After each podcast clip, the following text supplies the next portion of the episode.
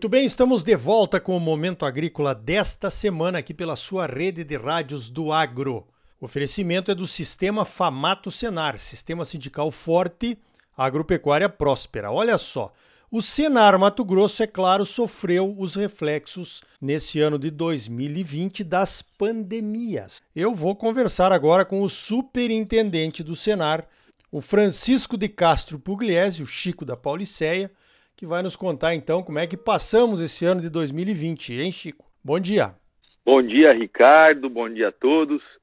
Realmente foi um ano muito atípico, um ano que a gente teve que se adaptar às questões, principalmente as questões municipais, os decretos estaduais. Então, nós tivemos todas as, as situações, né? Sindicatos que que não fizeram curso porque a prefeitura não deixava, sindicatos que os próprios presidentes acharam melhor não fazer, e a gente foi adaptando e vencemos. Ah, o bom é que todos entenderam que num, momento crucial era importante a gente preservar as pessoas, mas quando foi possível, os cursos voltaram, as atividades voltaram. Na média, Ricardo, a gente ficou aí é, abaixo 40% do que a gente poderia ter feito. Né? Teve um mês de abril que a gente não fez curso nenhum, foi zero curso. Pois é, né? No, no, início da pandemia, realmente o lockdown foi muito mais respeitado e até todo mundo entendeu que era, que era bastante necessário, né? Para evitar que as uh, UTIs ficassem sobrecarregados, o serviço de saúde do Brasil inteiro, né? E realmente parou tudo. Quando é que começou a voltar ao normal, Chico? Mais ou menos normal, né? Ao novo normal, vamos dizer assim. Foi uma sequência, um crescente, né? Mês a mês. A partir de junho, de maio, algumas cidades que, quando o governo do estado lançou aquela classificação de cidade risco alto, risco muito alto, risco moderado, nós no Senar tomamos uma iniciativa. As cidades que eram classificadas como risco moderado e risco baixo, a gente voltou a propor curso aos sindicatos rurais.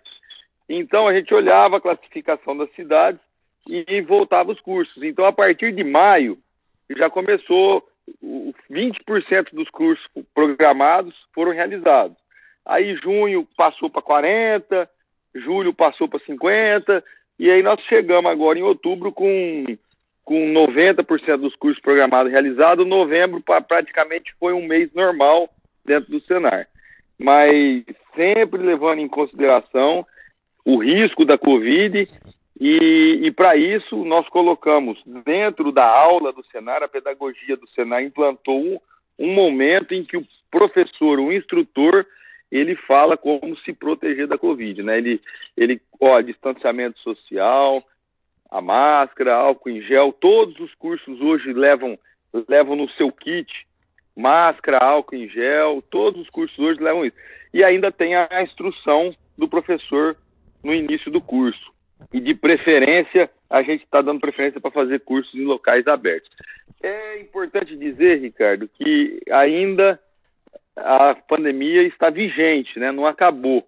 Mas a gente aprendeu a conviver com ela e eu digo, se a gente fizer realmente o protocolo sanitário como manda a, o figurino, né, como tem que ser, a gente consegue se proteger, Ricardo. É, com certeza, né? As pessoas deram uma relaxada aí nessa questão do protocolo pessoal de cada um, do distanciamento agora na época das eleições, e isso está se traduzindo em aumento de casos. Eu estou no Rio Grande do Sul agora, Chico, trem tá feio aqui, rapaz. Outro dia aqui no Rio Grande do Sul tinha bandeira preta em alguns municípios. Eles têm um sistema de bandeiras aqui, né? Que significa que fique em casa porque o trem tá feio, né? Vocês têm algum planejamento a respeito disso já para os primeiros meses de 2021, Chico? O mês de janeiro, a gente volta do recesso no começo de janeiro, e o mês de janeiro é um mês de, de programação. A gente faz a academia com os supervisores para instruir os supervisores como será o ano. Depois a gente vai fazer uma academia de, com os mobilizadores para poder estar tá sempre todo mundo na mesma página.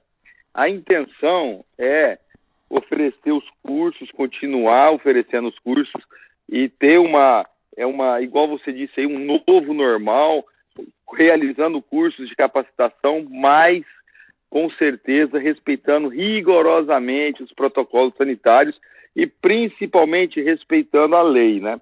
O Senar ele respeita os decretos. Se porventura algum município, estado fizer um decreto restritivo à aglomeração ou restritivo para que a gente que o Senar se encaixe dentro da restrição, o Senar não desobedece essas, esses decretos. Então a gente tem que ficar atento mês a mês, dia a dia, semana a semana, mas sempre com o intuito de realizar os cursos, afinal de contas a gente não pode parar, o, o agronegócio move o Brasil e capacitar os nossos colaboradores e fazer assistência técnica para os produtores rurais é com certeza uma missão nobre que o Senar não deixa de cumprir.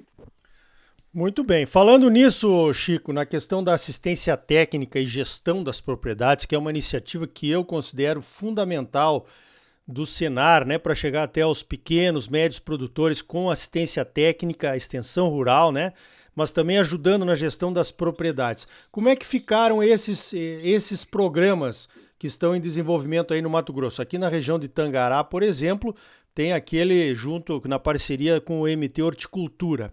Como é que ficou essa visita aos produtores? Já voltaram ao normal também as visitas? Não voltaram 100% ao normal. No auge da da pandemia, no meio do ano, o Senar, principalmente o Senar Central, ele criou uma assistência técnica virtual, né? A gente faz as videoconferências para não parar de levar o conhecimento para dentro da propriedade do, do produtor, que é o que você disse, o pequeno e o médio produtor.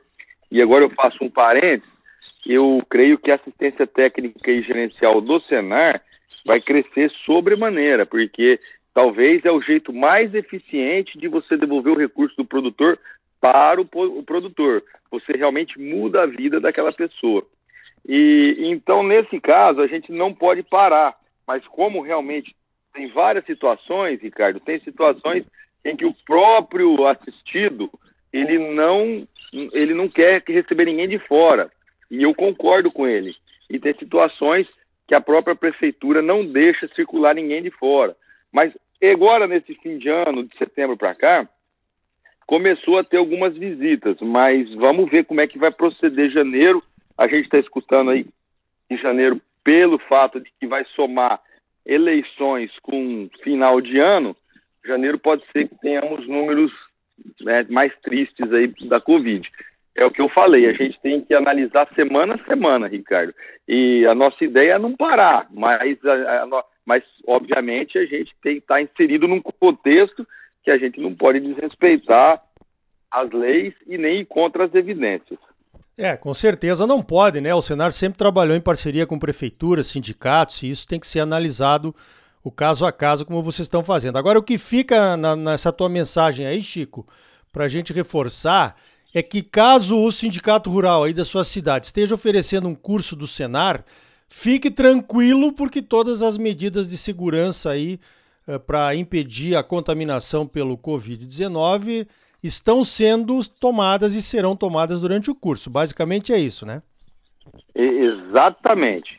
Inclusive, os equipamentos de proteção vão dentro da caixa que é entregue para o curso, dentro do kit do curso.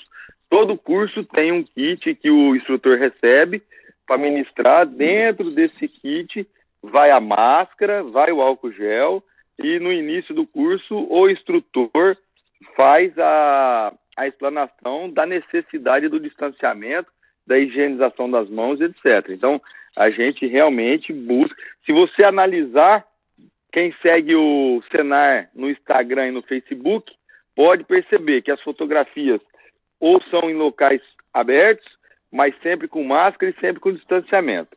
A gente está prezando muito por isso.